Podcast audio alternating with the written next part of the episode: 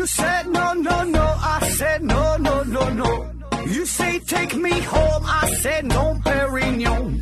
You said no, no, no. I said no, no, no, no. No, no, no, no.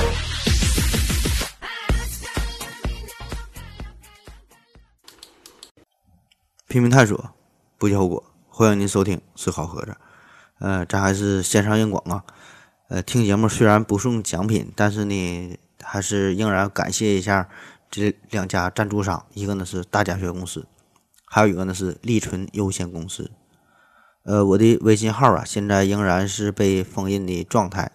呃，大家也不要着急啊，这个解封之后，我会第一时间昭告天下。然后我现在临时用的微信号是三幺五幺九三二幺零，三幺五幺九三二幺零，三幺五幺九三二幺零，啊，有兴趣的朋友可以加我一下。呃，另外提醒大家一下，现在这个咱处于一个非常特殊的时期，呃，所以大家呢都注意安全吧，既要保持身体的健康，同时呢，也要保持心灵的健康。呃，可能。大家现在呀，就是在家里待着，憋的都相当难受啊。但是，我觉得吧，这也是一个非常难得的一个机会哈。有这样一个机会，可以窝在家里边，你可以追剧啊、看电影啊、玩游戏呀，对吧？肆无忌惮的使劲玩。我估计呢，这个也是你这辈子来说，可能也是最漫长的一个春节假期。所以呢，这段时间我觉得你可以好好珍惜一下，对吧？利用这段时间，呃，可以给自己。制定一个小目标，比如说你想看完看完一本小说啊，或者是说学学习一门技术，对吧？你掌握一个一个全新的领域，比如说你学学对对联儿啊，学学画简笔画啊，学做几道菜，对吧？学学个剪个窗花啥的，对吧？掌握一个技能，有几天的时间挺好的，你就别整天就总在那会儿刷微博啊，刷微信啊，看看各种负面的信息。然后转那些真真假假的链接，对吧？或者是参与一些阴谋论的这种讨论啊，没啥用啊！这种事儿真没啥用，我感觉纯纯你就是浪费时间，就就总以为自己像这个福尔摩斯似的，能能能能找到一些蛛丝马迹，对吧？最后你连个毛线你你也找不到。你现在这个问题不是说的你相信谁的问题啊？你信不信没有用啊，而是听从谁的问题，对吧？你听从。政府的安排，听从这个国家的这个指挥，听从这个领领导的安排，对吧？你很多事儿确实，你你可以去怀疑，但是说呢，你现在这个特殊时刻，你别给政府添乱，别给社会添乱，别给咱们平民百姓，别给大伙儿添乱，对吧？呃，狄德罗告诉咱们说，怀疑是走向哲学的第一步啊，这这句话没错，但是说的。确实是怀疑是第一步，但是你不能总在原地踏步，不能总是怀疑啊！如果你真是怀疑的话啊，好，那怀疑之后你得继续研究，你得往下走，迈出第二步、第三步。那与其你把这些精力呀耗费在这些毫无意义的讨论与猜测上啊，不如呢你干点正事儿，提升一下自己的这个知识水平。那有很多朋友留言呢，或者是发私信呢，就说。呃，让我聊聊关于这次这个新型冠状病毒的这些事儿哈，这些知识。其实我觉得这个真没啥可聊的，对吧？因为你现在这个科学家也没完全研究明白这个是咋回事儿，对吧？人人家告诉你的，你按照他去说的去做就完事儿了吧？你做好防护啊，戴口罩啊，勤洗手，对吧？听人家也就完事儿了。所以这个真没啥可聊的。你有啥聊的？对吧？就八个字儿：听党指挥，能打胜仗。嗯，我现在就看到。很多所谓的科普节目，很多的自媒体平台都发布一些信息呀，然后然后整一些自己的观点啊，跟那会儿叭叭讲啊，又讲什么病毒啊，讲什么瘟疫呀，讲什么各种防控啊，如何如何，其实。看着我挺烦的哈，就非常反感，感觉他说的像挺明白似的，叭叭跟那儿讲的吧？你其实你你明白啥呀对吧？你有能耐你上第一线，你去治病救人去吧？你你跑武汉你去治病救人去，你就没那本事对吧？你我在医疗行业咋咋说也是混了十多年了，那今年从大年初二就开始咱咱就开始上班，就在临床就在第一线工作啊。虽然没去武汉对吧？咱在医院也是开始工作了，投入到工作当中。那么这么多年的时间，从学习的阶段到现在临床工作，呃，虽然我本身呢对医疗可能不是特别感兴趣，平时工作也不努力，但是我个人感觉吧，起码呢咱比呃，普通的这些民众，呃，比其他的一些这些科普人来说，起码在这个医疗这方面，可能呢还会稍微会多了解一些这这个知识水知识的内容，对吧？这个水平可能还是会稍微高这么一丢丢，对吧？起码带干不干也是十多年了，所以恰恰是我就感觉，因为我了解的越多，反倒是真心的不敢去说哈，越不明白的才才才干那会儿越瞎逼逼，对吧？而且我现在觉得。你在这个特殊的时刻，你不是说你你靠这个去科普一些专业的知识，大伙儿就能明白，对吧？这你这个点儿感觉不对，是吧？你根本没有时间去讲。你这个时候所谓的科普，给我的感觉就三个字，就是在蹭热度，对吧？可能我这个态度有点偏激哈。很多人出发点可能很好啊，但是你这个事儿啊，达到的效果不是你想要的哈。反正偏激就偏激吧，哈，对，就偏激吧。那我大学学了五年哈，最后我大学考试的时候，就毕业考试的时候，内科考了六十分，外科考了六十一分，很明显这就是老老师给面子，给提分啊。所以说这要我要说的啥，就是那，你大学学了五年，反正我是没学太明白，对吧？所以你这么短短的几期节目，根本你也不可能讲明白，反倒呢可能是给大伙带来一些误解，带来一些误导哈。所以你就别在那会儿瞎鸡巴讲了啊。所以我真的就不信说的你，你就做几期节目啊，整几篇文章啊，对吧？发几个链接，大伙儿就能知晓事情的真相啊。就是说很多东西，可能你讲的挺好的，但是你讲的挺好没有用，大伙儿呢真心听不懂。所以在这个特殊的时刻，你咋办哈？很多东西你也不需要去理解，不需要去明白，你就老实的听话也就完事儿了。很多人可能去不服啊，不服也没有办法，这就特殊的时期。特殊的政策啊，过后过了这个特殊时期之后，你有什么想法，你再去表达哈。起码呢，你就是你就别影响其他人，不要去带节奏啊。嗯，现在这个咱真是一个自媒体的时代啊。啥叫自媒体？就是每个人都可以去发声，每个人都可以去表达啊。像我这种吐字不清、口音贼重，然后经常。打嗝，经常尿尿，哈，就就这种人都能当主播，而且呢，还一直坚持了这么长时间，收获了不少的粉丝，做了这么多期的节目，哈。但是呢，我提醒大家啊，就是说这个，呃，你确实你可以表达自己的想法，自媒体时代嘛，都可以去表达。但是呢，你不要你总想去搞个大新闻呢，因为你根本你也搞不出来，对吧？你你首先你就没有调查，你没有调查就没有发言权。没有你原创的东西，对吧？你搞什么大新闻？你所掌握的信息都是来源于网络，已经不知道是第二手、第三手，已经是第第几手的了。嗯，这些东西可信度极低。所以我觉得任何信息，那么作为如果你作为一个这个个体来说哈，你想表达，你想去传递这个信息，你不能确保这个信息的真实性，那么呢，你就别发哈。就并不是，并不是说你自己相信的东西就是真实的东西。很多东西你信啊，那是你相信，再说这个东西它很可能就是假的啊。就是也不需要你这种这种所谓的爱心泛滥式去去去做好事儿啊。有很多东西你你感觉是在做好事儿，实际上呢是做的是这是坏事儿。那前几天我在我的微信群里边就看到了一个求助的信息，写的那他妈感人呐，写的声泪俱下，惨绝人寰的。然后呢，下边还有呃求助的这个联系电话，写的如何如何。然后我就按这个刀码，按这个这个号码就这个拨过去了，啊，结果那个是个空号，啊，所以我上手就是一顿破口大骂，对吧？这事儿真假我不知道，但是你那个电话你拨不通，我怎么他妈帮助你啊，对吧？那现在很多人转发信息，你别说是真实性了，他连看可能都没看哈，就纯纯是为了获得一种对于信息占有的一种优越感。啊，就一看这个题目很吸引人，然后觉得，呃，我我是第一个知道这个事件的人，然后我我就比别人牛逼了，然后赶紧的就去转发，就感觉自己占领了信息的高地。那当然，这种这种这种这种心这种心情，这这种思想呢，这种心态呢，可以理解，对吧？哎，大家都想站在鄙视链的更高的一环啊，比别人提前知道了一个信息。但是呢，起码在现在这个特殊的时期。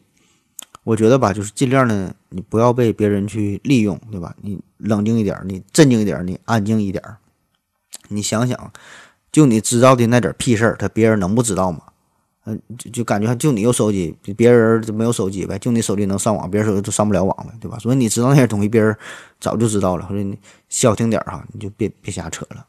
那回想这个二零零三年的那时候叫非典吧，SARS 啊，那感觉呢，十多年过去哈，但是呢没有什么太多的改变哈。这个抢盐的片段呢还历历在目。呃，当然，咱咱这回这个这个疫情的进展具体会怎么样？呃，我们没法去猜测啊。呃，这个呢，还要等到最后，等它完全结束之后，才能和非典呢做一个横向的一个对比，然后咱再总结经验教训呗。但是说哈，咱不谈这是病毒本身的差异性，呃，当然这玩意儿咱也不懂哈，让我谈我也不知道哈。但我觉得有有一点就是非常重要的一个区别，这这个呢，咱一下就能理解，就是在二零零三年的时候，那个时候有有非典，但是那个时候没有微信，没有微博。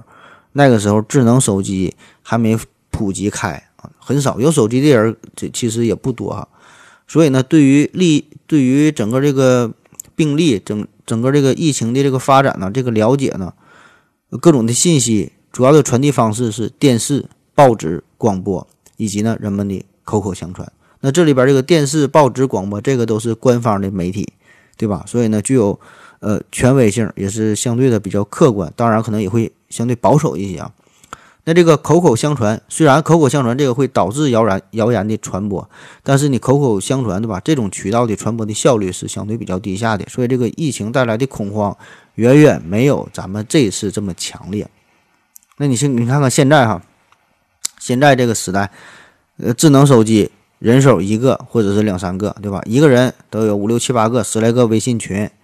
所以现在不管是小朋友、年轻人、老年人，大家都可以非常方便的获取信息、传递信息啊，所以才会有的前几天这个科比不幸坠机身亡，对吧？这个事儿呢，也成为了这次疫情的一个段子，在这个微信群、微信群当中传播。那广场舞大妈打听呗，不认识科比呀？哎，听说科比死了，哪个村的？那是是从武汉出，武汉的是刚回来的嘛，对吧？所以这个段子就在微信群当中传开了。那么真假并不重要啊，这个这个事儿，这个段子真假并不重要。但说这种情况啊，一定会有，就是说有一些信息可能在不同的群体当中，在一些老年人的群当中，对吧？在在在一些呃青少年群当中，都有自己的段子在传播开。也就是说，咱们每个人都拥有了这个非常便捷的网络的传播的工具，但是呢，很遗憾啊，我们绝大多数人没能很好的去利用它。所以，我现在其实对于疫情这个事儿本身吧，并不是特别的去关心，因为我觉得，首先你关心是没有啥用，对吧？你你你关不关心，该咋发展还咋发展，你做好自己的事儿就完事儿了，对吧？你做好自己的防护工作，戴个口罩，对吧？能做到的勤洗手，对吧？这些做也就完事儿了，剩下的咱就是服从党的指挥，嗯，听从自己所在这个城市的要求和安排，别的。你就交给专业的人士去做，啊，不管是什么加紧研制疫苗啊，还是说你生产口罩啊，还是建造医院的，咱也帮不上忙，对吧？所以在这个危机时刻，咱不给国家添乱，这个就是给国家做的一个最大的贡献。啊，当然有很多人可能不服哈，然后总有想法如何如何，那那好，对吧？那那你就离开咱们可爱的祖国，你就去另外一个你你向往的地方，不要在这块儿瞎逼逼啊，没有用啊。所以现在就很多人他就这样，就是。越是这种危机的时刻，越是这种特殊的情况之下，呃，一定要凸显出自己所谓的这种什么特立独行的性格啊。然后，特别是现在这个网络的社会嘛，对吧？他就不消停，总想表达自我。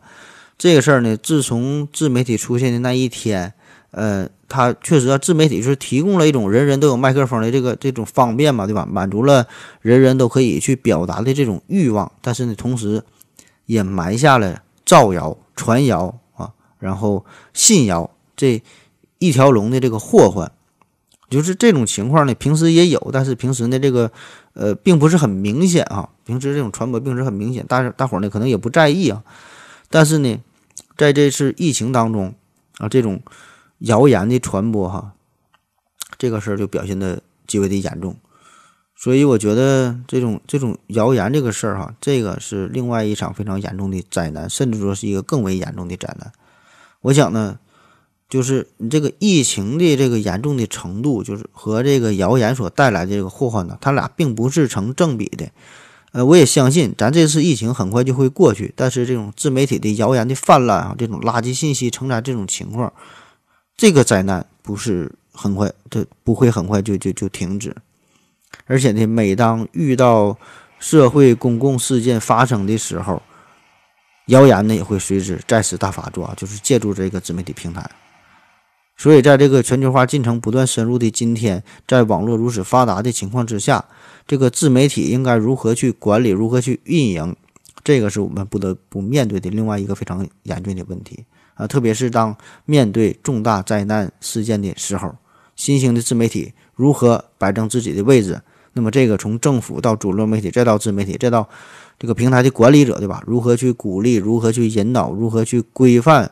这些自媒体人员的行为啊，其实也就是咱们每一个网民，对吧？每一个发声的人，那么咱们如何去打造一个更加纯净的、更加健康的这种网络自媒体平台？怎么去有效的遏制谣言的产生与传递？我觉得这个更是一个值得我们深思的问题。呃，国语上面有这么一句话，叫“防民之口，甚于防传”，就是说的。你不让老百姓说话啊，阻止人民表达自己的思想，不让人民去批评啊，这个是非常危险的，甚至比这个堵塞河川呐这种水患啊更加的严重，对吧？憋着不让大伙说，最后又爆发了，可能这国家肯定就灭亡，对吧？这个是非常严重的。那我觉得现在呢，咱们有点走向了另外一个极端，就是让你表达，让你说说的很多，但是说的很多却没有说到点子上。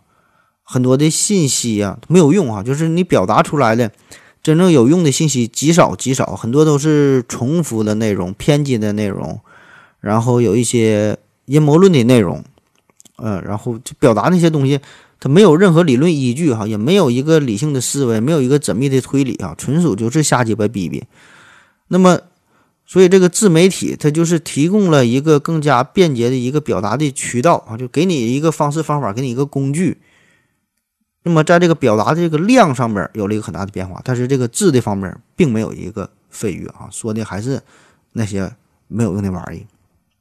那么，反倒是有很多哈，就绝大多数都是这种缺乏独立思维的人，很容易就被带跑偏了，很容易被带节奏哈，呃，就被被被某一某一些啊别有用心的人就给带走了。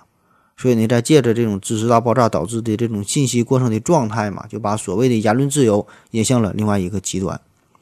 所以呢，表面上啊，似乎呢，我们都呃可以充分的表达自我啊，可以吐露自己的心声，但是结果呢，并没有得到应有的自由，反倒是呢，咱们被深深的被束缚了起来。所以我觉得，在这个特殊的时刻吧，呃，就送给大家伙大伙四句话哈：少说话，多读书。不传谣，别出屋哈！少说话，多读书。不传谣，别出屋。嗯，行了，上来整这么多啊，这这个咱就说这么多吧。希望呢，大伙儿配合政府的工作，然后呢，尽快的结束这次疫情，然后呢，回归正常的生活生产的状态啊。好了，继续这个今天的正式的节目啊，继续这个性感是怎么炼成的。呃，今天呢，咱们要聊的这个话题呢，叫做豹纹儿。豹纹儿啊，那比起之前说的黑丝，还有这个比基比基尼啊，这个豹纹这个话题呢，呃，可能显得比较冷门一些，就是咱们平时不是特别常见哈。你要说比基尼和黑丝，可能去海边啊啥的，平时可能看的还多一些，这豹纹可能真是看的不太多。但是说，在这个世界的时尚圈里边，这个豹纹却是永不过时的一个流行符号。呃，你看，不管是衣服啊、裤子啊、裙子啊、帽子啊、风衣啊、内衣啊，还包括还有围巾呐、呃皮包啊，对吧？很多很多东西上面就是总能看到豹纹的这个设计元素啊，这种图案。那其实咱们人类从动物当中提取呃这种设计的灵感，这个例子并不少见，对吧？比如说一些蝴蝶的花纹。啊，斑马的这种条纹，呃，蝙蝠衫的这个造型，对吧？很多很多，但是呢，都没有豹纹哎，没有这个东西，这个影响力这么大，呃，没有它的这个持续的时间这么久远。那当然，对于咱们绝大多数人来说啊，可能呢会很喜欢豹纹啊，也也也注意这方面的信息。但是说确实啊，这豹纹这东西很难去驾驭，你没有这个气场，没有这个底蕴，根本就 hold 不住啊，总感觉像这个暴发户似的，身上写满了拆字啊。所以呢，更多的情况呢，就咱们对咱普通人来说，对吧？顶多呢，也就是穿一个呃廉价的豹纹的内衣内裤啊。所以呢，今天呢，咱们就聊一聊这个经常被咱们忽略，但是大伙儿呢又很好奇、很感兴趣的豹纹这个这个主题。呃，豹纹啊，豹纹最早是什么时候出现的啊？咱们先说说中国的事儿。这个咱在咱们中国的古书上边找一下这个豹纹的信息。呃，在南朝有个叫裴寅的人写了一部书，叫做《史记集解》。哎，这里边就有记载说这个，呃，应昭曰。飞廉神禽，能治风气。啊，晋卓曰：身如鹿啊，脸呃头如雀，有角而蛇尾，纹如豹纹也。啊，啥意思啊？翻译成普通话就是这个飞廉呐，飞廉这是一种古代神话当中的一种神兽，叫飞廉。然后呢，它能治风气啊，能治风气就是它是负责刮风的，产生风的。身如鹿哈。头如雀，就是长的一个鹿啊，鹿的这个身子，脑袋呢像个鸟一样，然后呢有角而蛇尾啊，就是有角，脑袋上长个角，呃，像蛇一样的尾巴。那么最后一句就是纹如豹纹也，纹呐就是这花纹，它身上的花纹呢长得像豹纹一样。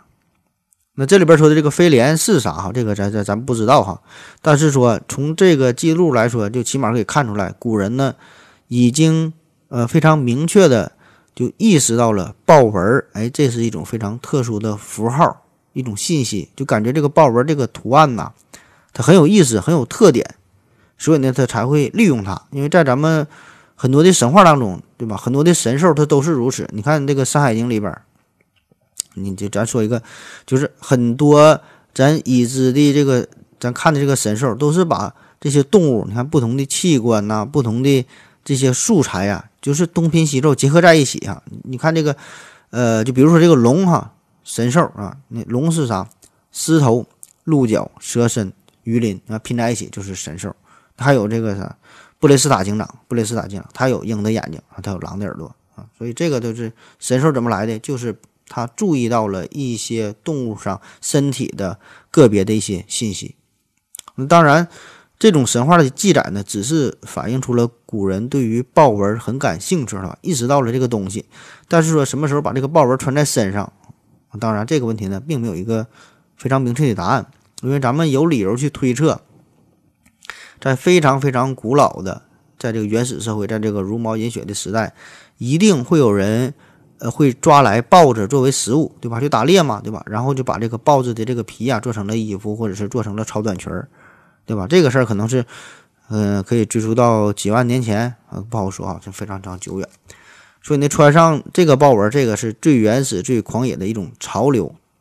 当然，这个时候穿上豹纹啊，有豹纹的出现，但是这个豹纹并不是有意的去设计，嗯，纯属是一种生活上的无奈，对吧？生活所迫。但是说，也正是在这个时候，就已经在人类的基因当中啊，就已经深深的埋藏下了对于。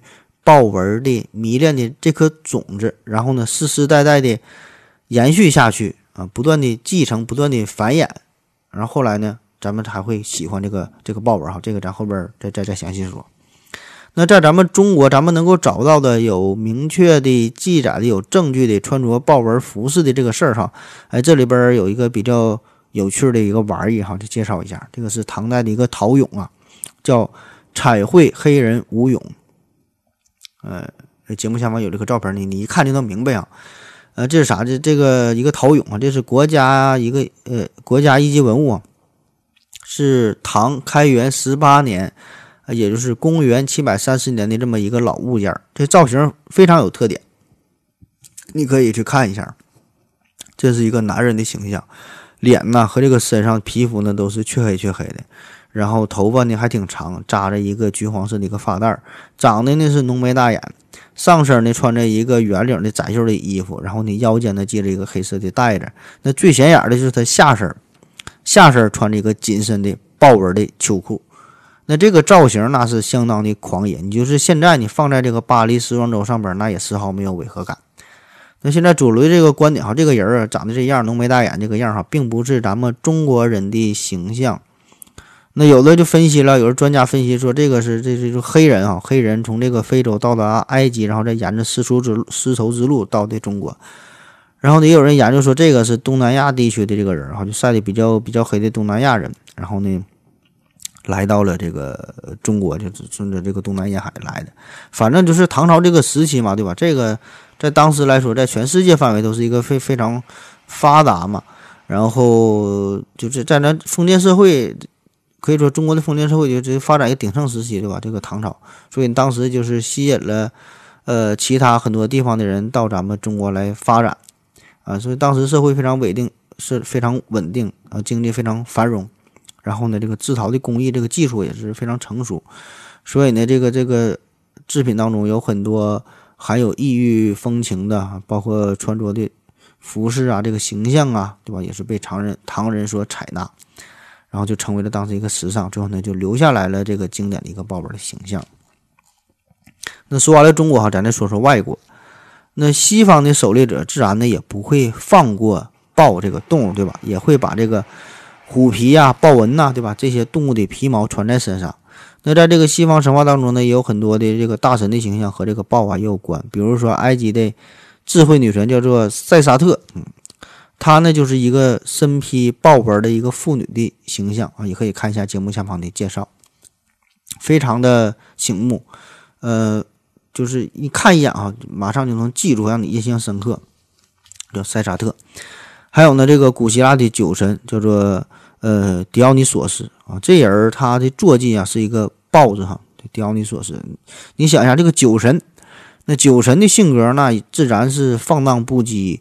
呃，吊儿郎当的，对吧？酒神嘛，所以呢，这我猜啊，就是就是酒神的这个性格呢，和这个豹子啊，这这这种性格就结合在一起，所以呢，也就赋予了这个豹子一种更加狂野呀、更加放荡的这种这种性格。所以呢，这个对后世豹纹的这种审美来说呢，也会有一定上一定文化上的这个影响啊。还有就刚才忘说了，在在咱们这个名著《山海经》里边。也有这个豹纹的形象，这个是西王母的形象。西王母她是长着老虎的牙，然后长这个豹子的尾巴。反正就总之吧，不管是中国还是外国啊，呃，很早就有关于穿着豹纹的记载。大家呢就是不约而同的都把这个这种这个豹纹啊，这个这个元素哈应用到服饰当中。但是说在相当漫长的一个时间里。嗯，这个豹纹，这个真是豹纹，就是纯是豹的皮哈。特别呢是在到了这个十八世纪、十九世纪的欧洲，到这这这个时候，那么其实这个豹纹这种皮草呢，已经是非常广泛的出现在上流的贵族圈当中。那当时的这个服饰都是手工定制的啊，就是手工制作的。所以呢，对于咱普通民众来说呢，这自然是高不可攀。对吧？你当时别说把这这这个豹皮了，你想吃猪皮都都都吃不起，对吧？而且手工定制的东西价格非常昂贵。那虽然当时没有什么野生动物保护法，但是毕竟豹子这个东西，它首先就不好捕捉，对吧？数量也是非常有限啊，对，所以这个资源非常的稀缺，再加上制作工艺也是相对比较繁杂，所以呢，当时的这个这个豹皮的制品呢，绝对是一种财富与社会地位的象征。所以呢，这个豹皮它可能并不是特别的保暖啊，特别的防寒。呃，很多人穿上这个豹纹呢，可能也不是那么想象中的那么那么漂亮哈。但是这些都不重要啊，就是一个字儿啊，它特点就是贵呀，对吧？有些人关心的是啥？他关心这东西，它必须得贵，才这才能彰显出它的一种社会地位啊。所以在很长时间，这个豹纹的作用就是来凸显这个地位的。那么这种情况呢？呃，直到二十世纪初才发生了一些转变，主要的原因呢，就是当时这个社会生产工艺啊，有了一个大幅度的进步，发展出了一些合成材料。那么有了这些人工合成的原材料啊，就可以在此基础之上加入一些不同的修饰的图案。所以呢，正好这个时候呢，赶上了风头正劲的服饰艺术运动和这个呃新艺术运动，就是啥呢？就是。可以在这些原材料当中，哈，在这个服饰当中加入一些动物的图案啊，所以这个时候，这种相对比较廉价的合成材料的印花技术就取代了真正的这个豹皮嗯，可以达到一种以假乱真的这个这个美丽的状态啊，所以就不再以杀生作为代价。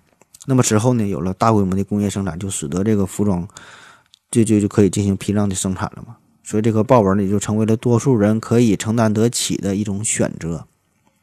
那乔威尔登在他的《凶猛豹纹的历史》这本书当中写道说，合成纤维的出现使得人们可以支付起呃相关服装的价格，而服装也更容易买到。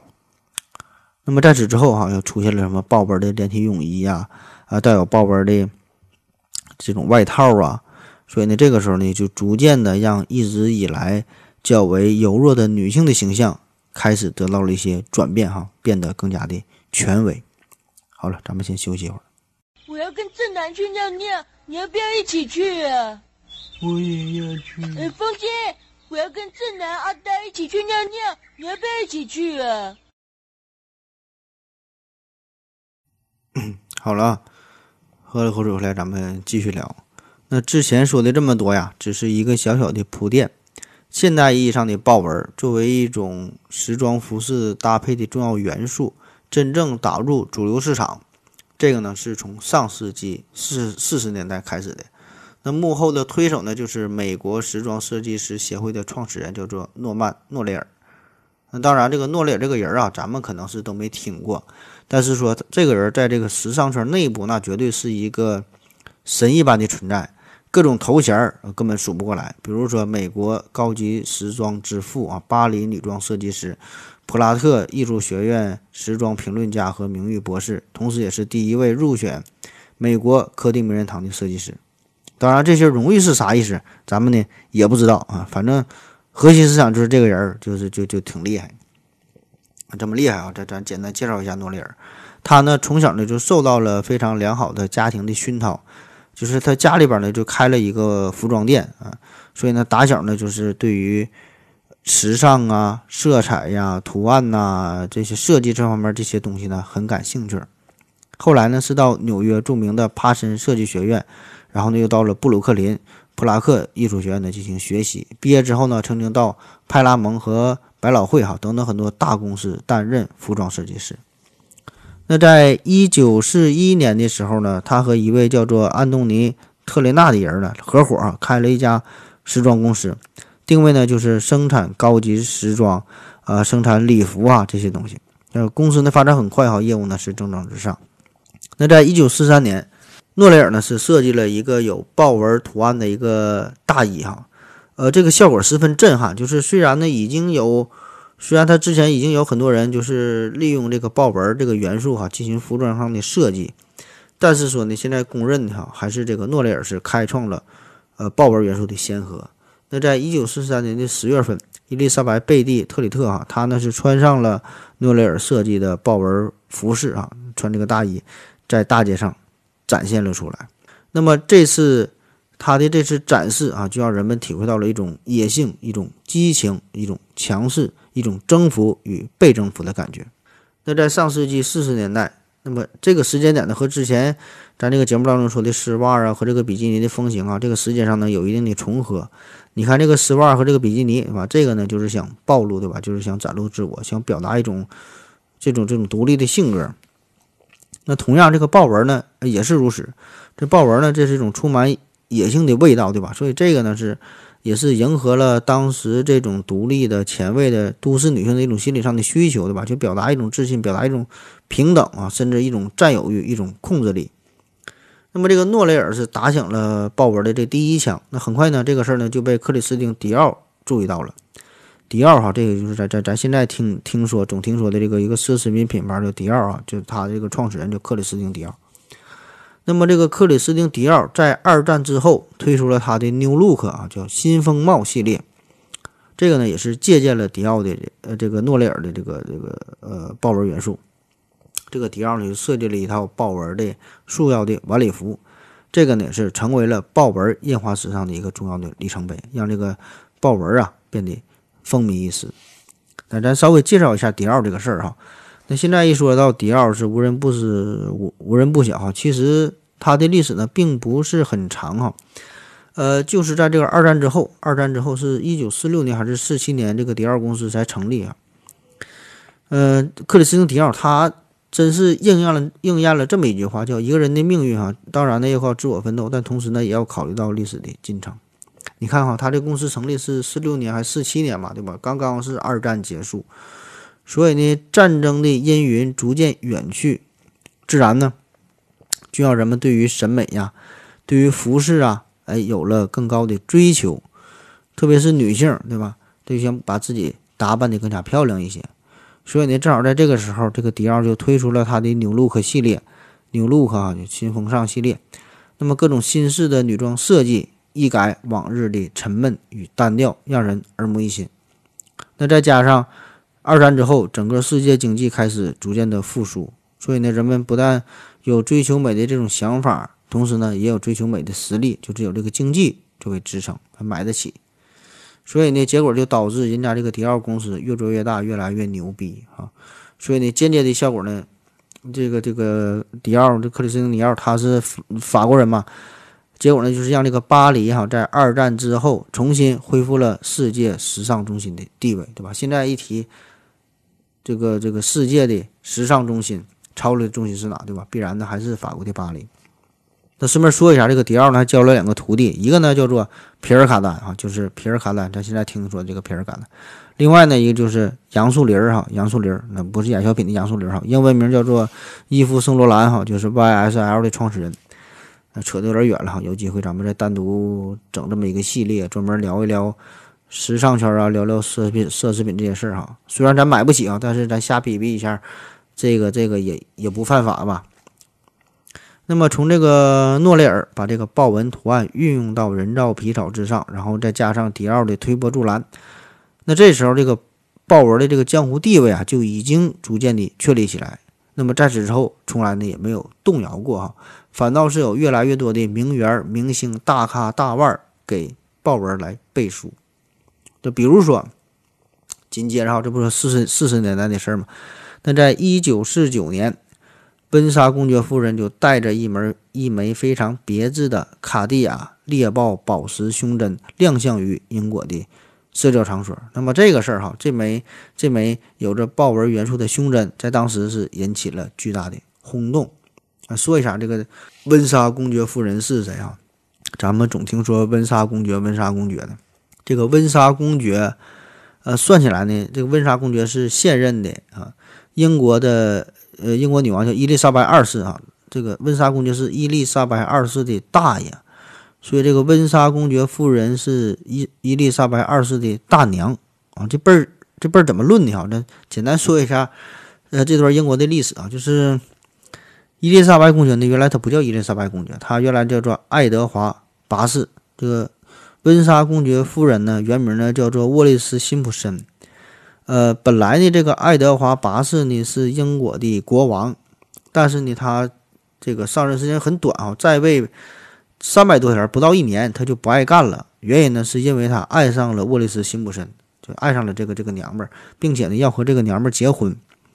但重点是呢，这个沃利斯辛普森这个人吧，这娘们儿她的成分不太好，出出分出身不太好。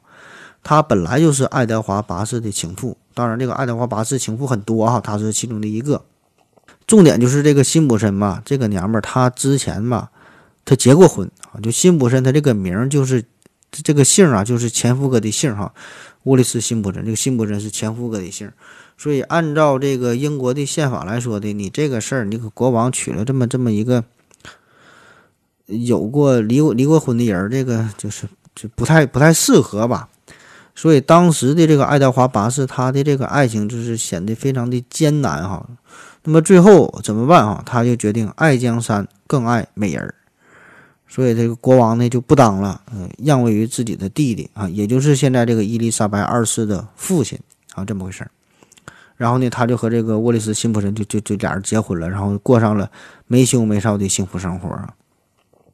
当然。具体这个背后的原因哈，有很多阴谋论哈，有很多的猜测，可能呢并没有这么简单，并不仅仅是因为爱情啊，这这咱就不知道了，也不是今天的重点。反正就是这个爱德华八世下岗之后啊，就就就被称为温莎公爵，然后这个辛普森就被称为温莎公爵夫人。这回事儿啊。所以你想想啊，这样一个神奇的女人，对吧？让一个国王放弃了自己的帝国，放弃了大不列颠及北爱尔兰联合王国以及其他的领地和这个属地哈这么大的地方，那自然温莎公爵夫人她的一举一举一动都受到了英国人民乃至全世界人民的关注。所以当时哈，在一九四九年，她的这个这身打扮，她的这枚这枚豹纹胸针儿哈。自然就引起了全世界人民的关注啊，自然也是带了不少的货啊。那好了，然后呢是到二十世纪的五十年代啊，那么从这个时候开始呢，美国有一个内衣的名牌叫做名利场啊，也开始销售豹纹系列的内衣啊。那么之后呢，还有这个泳装里边也是出现了这个豹纹款，所以这个时候呢，这个豹纹和这个性感呢就逐渐的更加紧密的联系在一起。然后呢，在一些晚礼服啊，在一些连体衣上面呢，也都是有了豹纹的元素，也都是成为了当时最为新潮、最为时尚的这个红毯上的影像，呃，展示出了一种非常优雅、非常高贵的风格。那么同时，这个性解放运动以及这个野性的摇滚呐，让这个范思哲呀、杜加班纳呀、呃罗伯特卡沃利呀等等嘛，这些为首的意大利的时装品牌。都把这个豹纹当做是一种性感与野性的武器哈，成为了和这个性感透视装啊、内衣外穿哈等等这些这些手段一样，就把这个豹纹元素的美感和这个艺术性发挥到了极致，逐渐的也是融入到融入到了自己的品牌当中。所以这个时候，这个豹纹啊，不但是受到了大牌时装设计师和这个好莱坞女性的青睐，也成为了最具有时代特色的一种时尚的元素。那么从这个时候开始，这个。豹纹豹纹哈就开始在时尚界驻扎长达七十多年哈，那么此后每隔几年都会有一个周期性的回归与流行啊，不断的延续它不朽的生命力。那么再后来哈就咱咱说啊，就是按照时间顺序就到了六十年代，到了六十年代，伊丽莎白泰勒就是演这个埃及艳后那个人哈，她也是呃豹纹的追随者哈，非非常强烈的追随者。他呢也是引领了一波豹纹的一个潮流哈，带货一批豹纹的帽子。那么逐渐的这个豹纹呢，就成为了女性配饰当中不可缺少的一个元素啊。逐渐还衍生衍生出了豹纹的手提包哈，等等等等很多的饰品。那么在一九六二年啊，这时候呢出现了这么一个大事儿，出现一个大事儿。你看啊，咱说在呃之前一段时间，这个豹纹都是真的豹，对吧？然后呢，后来是出现了这个人造的制品嘛，出现了豹纹的印花，但是呢，同时呢，这个真正的这个豹纹呢，并没有完全的消失，就真这个豹皮啊，没有完全消失。所以哈，就是虽然在印有豹纹图案的服饰流行的情况之下，仍然有一些人，特别是一些贵族的人，仍然在追求真正的这个豹纹豹皮啊。毕竟和这个假的皮草相比，你这个真的豹皮，无论是在视觉上啊、触触感上啊。都会显得更加的自然，更加的顺滑啊。当然呢，这个代价啊，这个美丽背后的代价，就是这个凶残的杀戮呗。那么，在这个一九六二年出出现了一个什么事儿啊？当时美国的第一夫人杰奎琳·肯尼尼，她呢是穿了一穿了一件奥利给·卡西尼设计的一个真的一个豹皮的大衣啊。这个奥利给·卡西尼啊，这个是呃杰奎琳的私人御用服装设计师。有很多非常经典的设计啊，这这个时尚界里边一个一个大师，所以结果就是你第一夫人这么一穿，很容易就带节奏，对吧？自然就迅速了引领当时的这个时尚的潮流。她穿了这么一个真正的一个一个豹皮豹皮大衣，所以上流社会的这帮贵族们也是争相的效仿，对吧？他们保证是不差钱儿，这一天就不知道穿啥呢，一看第一夫人穿啥，就跟着就跟着学呗。所以呢，在沉寂了这么几十年之后，对于真豹皮的需求又开始迅速猛增，结果就是很快导致了多达二十五万只豹子的死亡。哈，你没听错，是二十五万只的豹子。所以这个结果非常的惨烈。那么这个事儿也让这个设计师奥利给·卡西尼啊，在他余生当中嘛，都是感到深深的愧疚啊，就是这个杀害了这么多的动物吧。所以这个时候呢，人们对于野生动物的保护的意识啊，也开始逐渐的觉醒啊，开始有一些反皮毛运动的出现。那么很快到了七十年代啊，到七十年代就已经开始明令禁止把这个真正真的这个豹的豹的这个皮呀，啊作为时装呃进行销售，这是开始明令禁禁止了。那么紧接着呢，在这个一九七三年，尼克松总统是签署了美国濒危物种保护法案。那么这个时候，这个豹纹啊，在人们心中的形象也是发生了一些摇摆，呃，人们就开始思索啊，到底在追求啥？这个豹纹到底意味着什么？你看，从最开始这个豹纹啊，它是一种代表着一种高贵啊，一种富有，一种一个奢侈，然后神秘，对吧？然后呢，再到这种野性啊、性感啊、狂野，对吧？那么再到这个时候呢，逐渐的开始变得低俗啊，变得廉价啊，甚至呢有点让人讨厌哈，还还有一丝丝的血腥，对吧？因为发展到这个时候，这个工艺上已经是相当的成熟、相当的发达，所以即使是地地摊货，对吧？也开始大量的充斥着豹纹的元素。然后呢，再加上这个摇滚圈里边，这摇滚圈里边也是。推波助澜的这个豹纹呢，很很多这个摇滚的明星啊，几乎可以说是人手一件都有这个豹纹的皮草、豹纹的夹克，再不济呢也得整一件豹纹的紧身衣服啊，这这样才能显得足够的热血。那么同同样在一些影视作品当中，特别是电影当中，身穿豹纹的女性几乎呢就是坏母亲呐、蛇蝎美人的代名词。所以这个时候呢，这个豹纹在这个流行文化当中，无论是电影领域还是音乐领域哈，在这个社会的总体认知上。给大伙的感觉就是穿着豹纹的女性都被贴上了一种卑劣呀、浅薄呀、散漫呐，反正就是一些负面的标签。那这种情况呢，直到上世纪的八十年代，呃，才有一些转变。主要呢，就是靠一些明星的影响力吧，带来一些转变，对吧？毕竟咱们素人。这这咱们自然咱是穿不出什么品味的，就是真正给你一些正经的好东西，你你也你穿不出好样来，对吧？毕竟脸搁这儿摆着呢。那同时呢，我想也有一些是这种许多这个大的服装公司、一些奢侈品的企业，可能是作为幕后的推手，而且在这个时尚界本身呢，也是有一定的规律，就是说很多流行的元素都有一些周期性的循环，对吧？过几年又流行了，对吧？就是所以呢。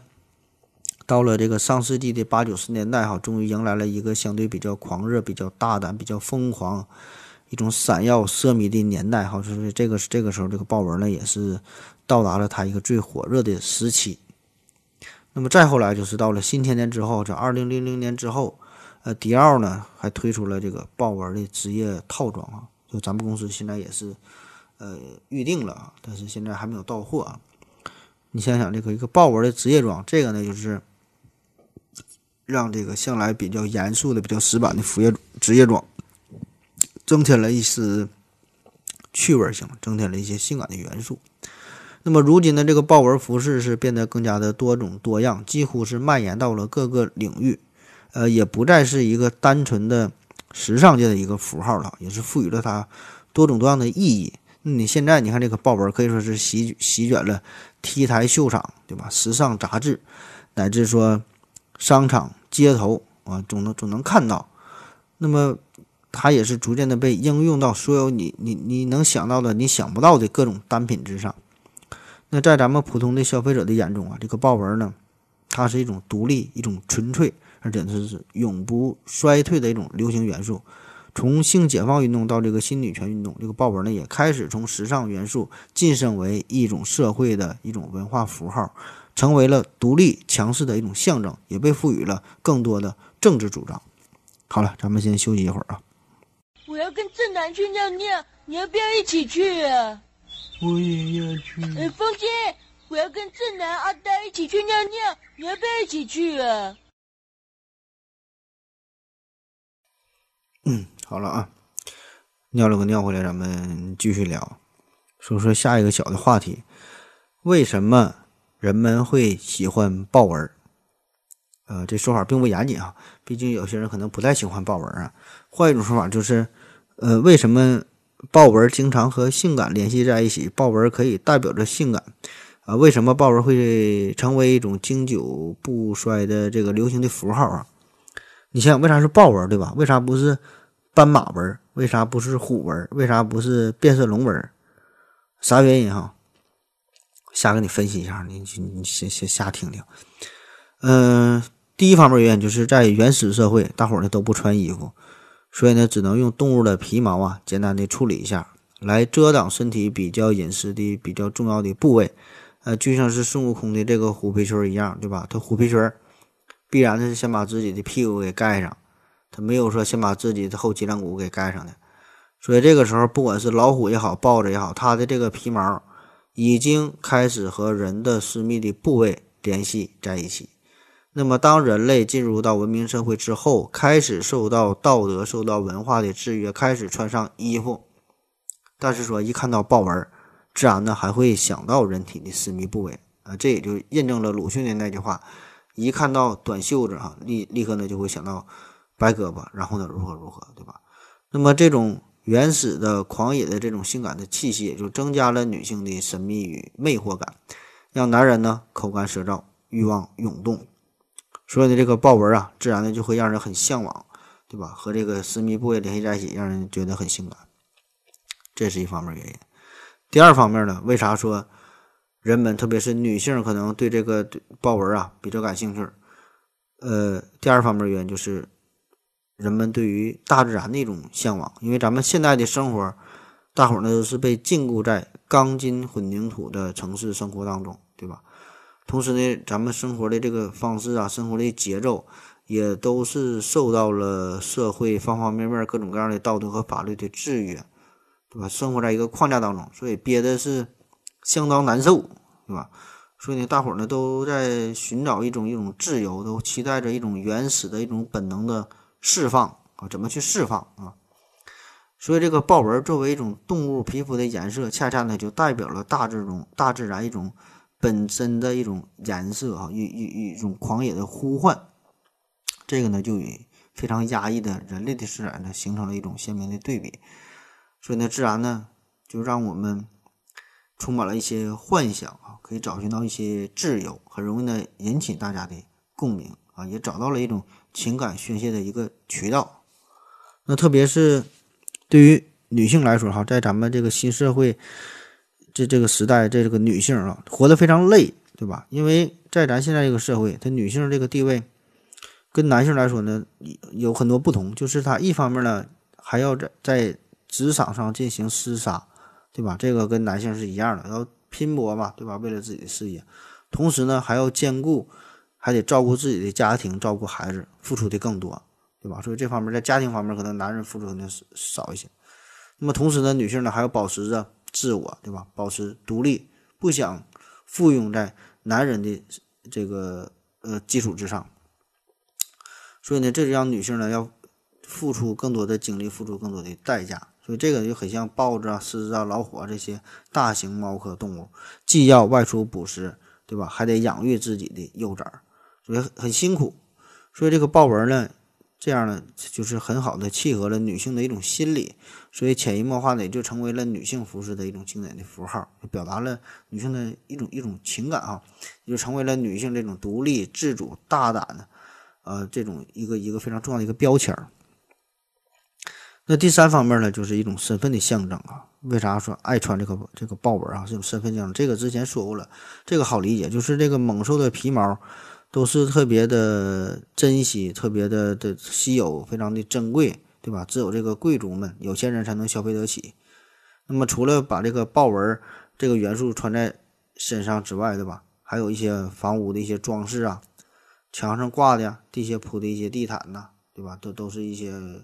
动物的非常珍惜的皮毛，那目的就是为了显摆呗，对吧？为了展示自己雄厚的财力，展现自己的社会地位。所以直到今天也是，虽然这个豹纹服饰本身这可能已经不再昂贵，说你在某宝上几块钱、几十块钱就能买着了，非常廉价。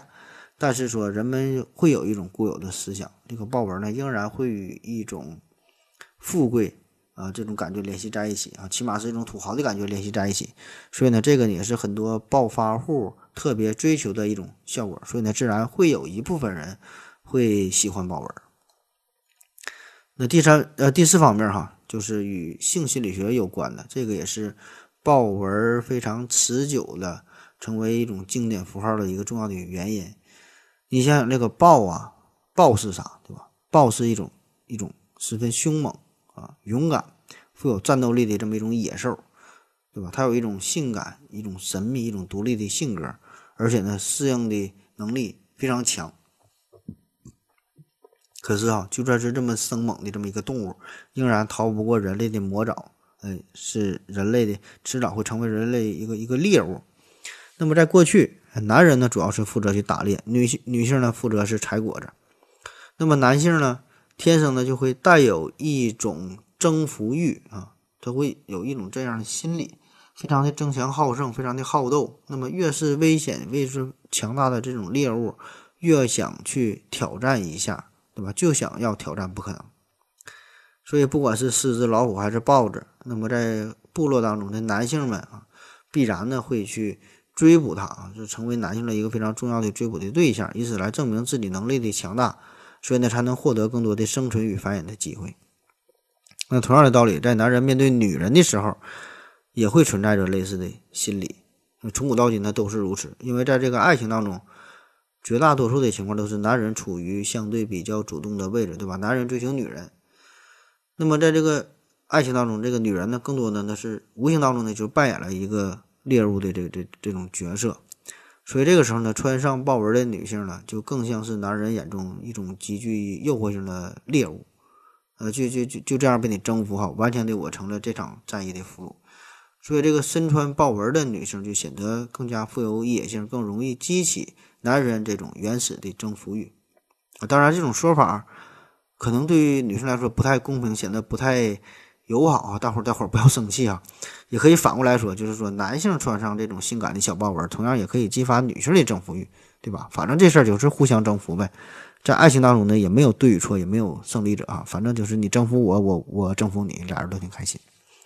所以这个穿上性感的豹纹之后啊，就会释放出一种危险啊，一种强势，一种狂野的这这个信号，有激发着人类最为原始的欲望啊。当然，这是一方面哈，有有人喜欢这种女女王范儿、玉女范儿、御姐范儿哈，有有人就喜欢软妹子，就喜欢一推就倒的啊，这就不喜欢小皮鞭、小蜡烛的感觉，这每人可能不一样啊。嗯，那好了，说最后一个小话题，说这个豹纹到底怎么穿呢？说这个打扮的事儿。那如今这个豹纹啊，仍然是各大秀场啊、各种 T 台啊、各种服装秀的一个宠儿。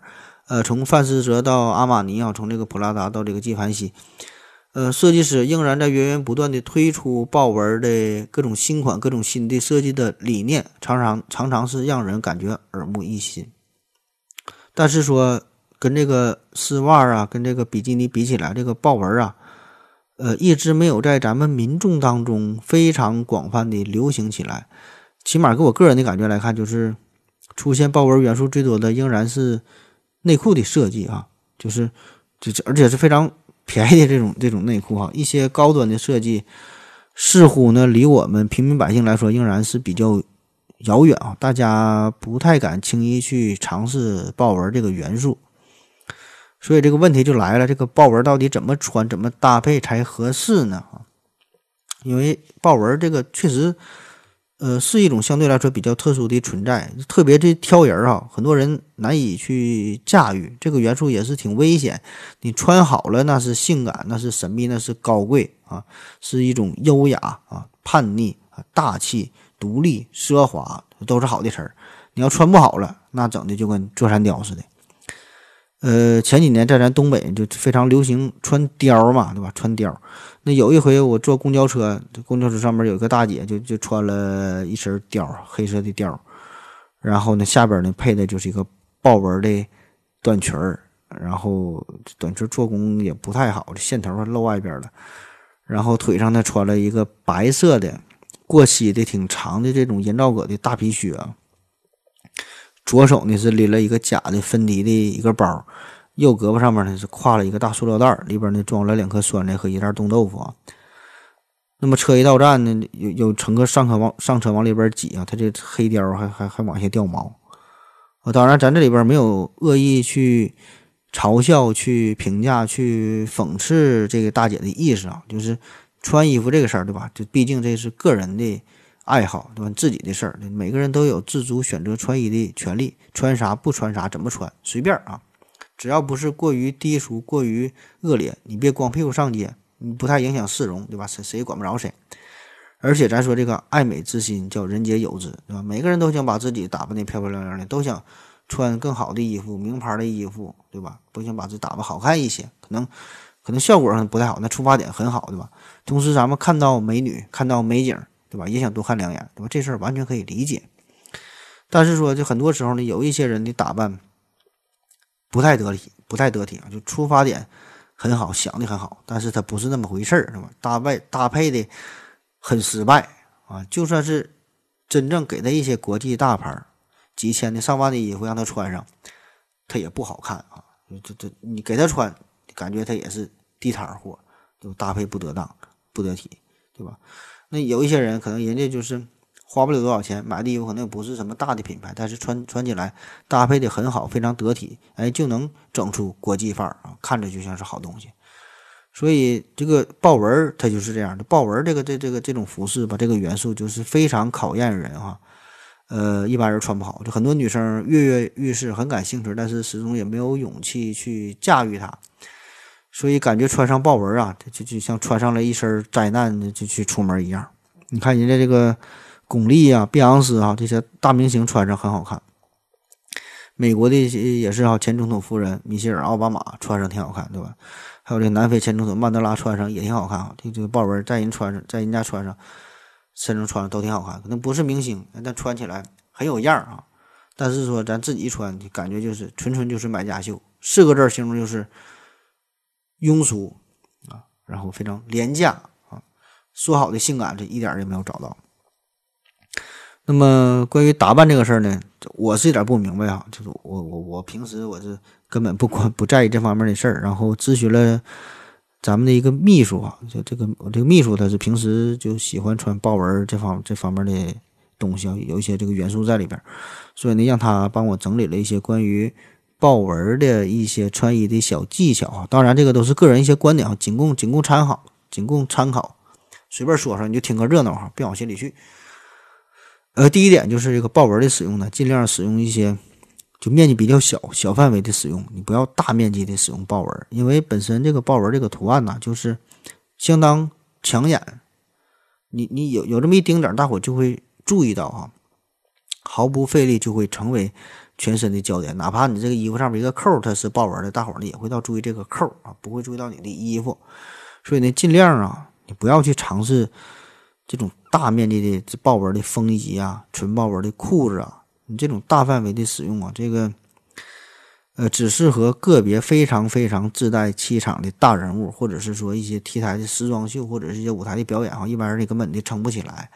所以在咱们日常生活当中，你要真这么大面积去穿，就很容易让人感觉到眼花缭乱啊，看完脑袋疼，感觉你全身上下都写着“老娘很有钱”这几个字儿，感觉就像是这个母豹子成精了似的，所以别被人打死了。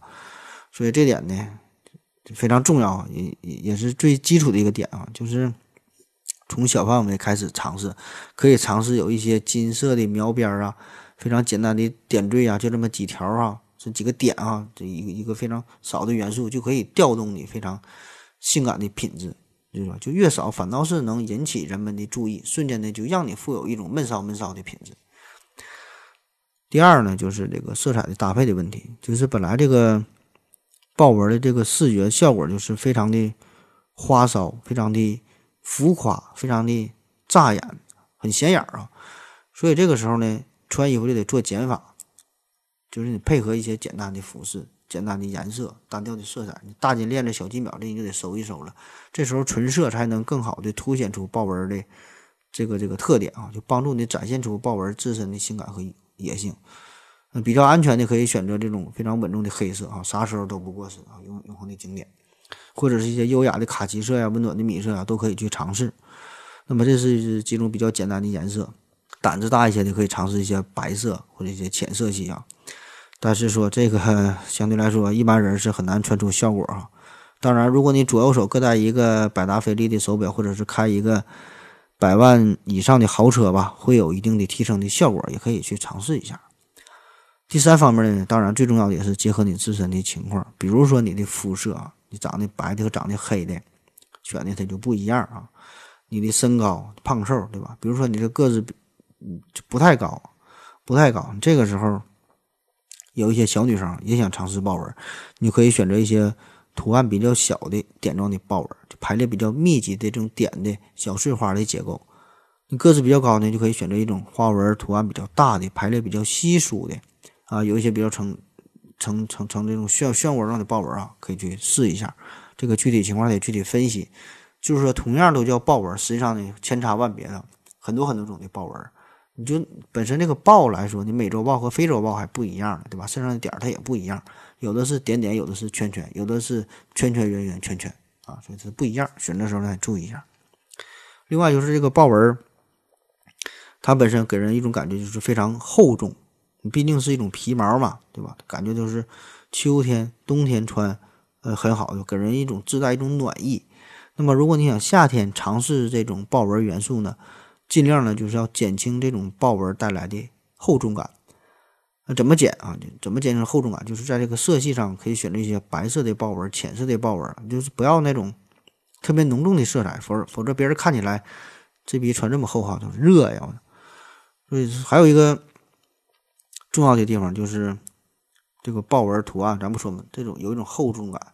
它这个质感也是很考验衣服本身的品质，就是你这个面料啊，必须相对来说呢好一点，这样穿上去呢开始看起来比较有档次、比较有品位、比较高级、比较时髦。如果你本身衣服的材质比较差的话嘛，那么这个就显得比较 low。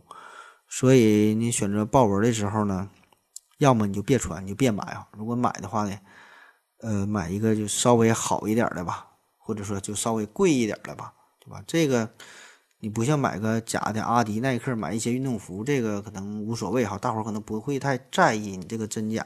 但是豹纹的质量，这个好坏基本它一眼就能看出来，所以买就买个相对好点的，要不然就更容易显得很 low 很 low 了。那么穿衣服搭配这个话题非常大啊，本身的这个我不太懂，我真心不太关心这方面事儿，因为本身咱。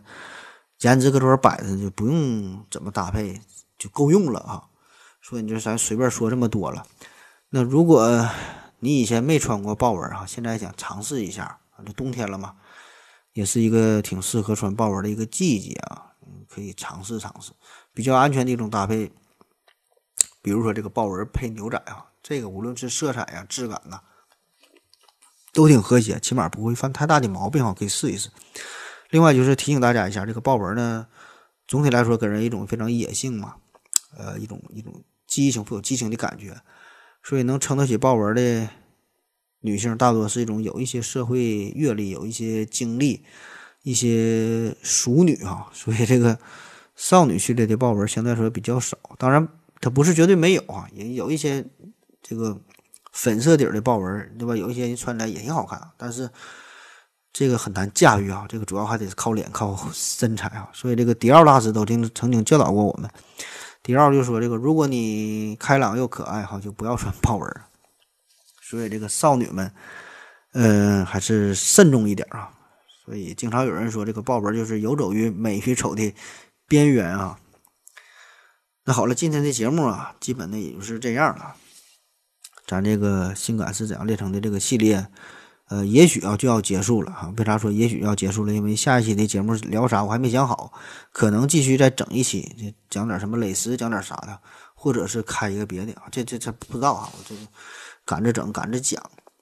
那么这一系列聊的内容，其实男人女人都挺关心的，对吧？关于性感，对吧？关于穿着服饰啊，特别是这么敏感的东西，大伙儿都挺关注。但是听完之后吧。也没觉得咋地，对吧？就平时感觉挺难以启齿、羞羞于提起的东西，那听完之后，这三期节目也没啥什么色情，没什么低俗的东西，都挺健康，都挺积极向上的，对吧？非常符合社会主义核心价值观。那么，所以我就觉得这个本身色情这事儿吧，对吧？色情它挺好的，对吧？色情这事儿本身就是一个挺高尚的东西，就是人的一种。本能的追求就是一种人类对于美的向往，同时也是社会发展的一个必然的结果，也是一个文明不断进程要经历的一个一个阶段，对吧？你可能看这个题目看完硬了哈，那听完节目听完就就软了，反倒呢是有更多的是带来了一些感悟、一些体会啊，有了一些想法。那么对于咱们平民百姓来说，时尚这两个字太过沉重哈，时尚这个离咱们太太遥远了，他他他根本他也追不上，他也理解不了。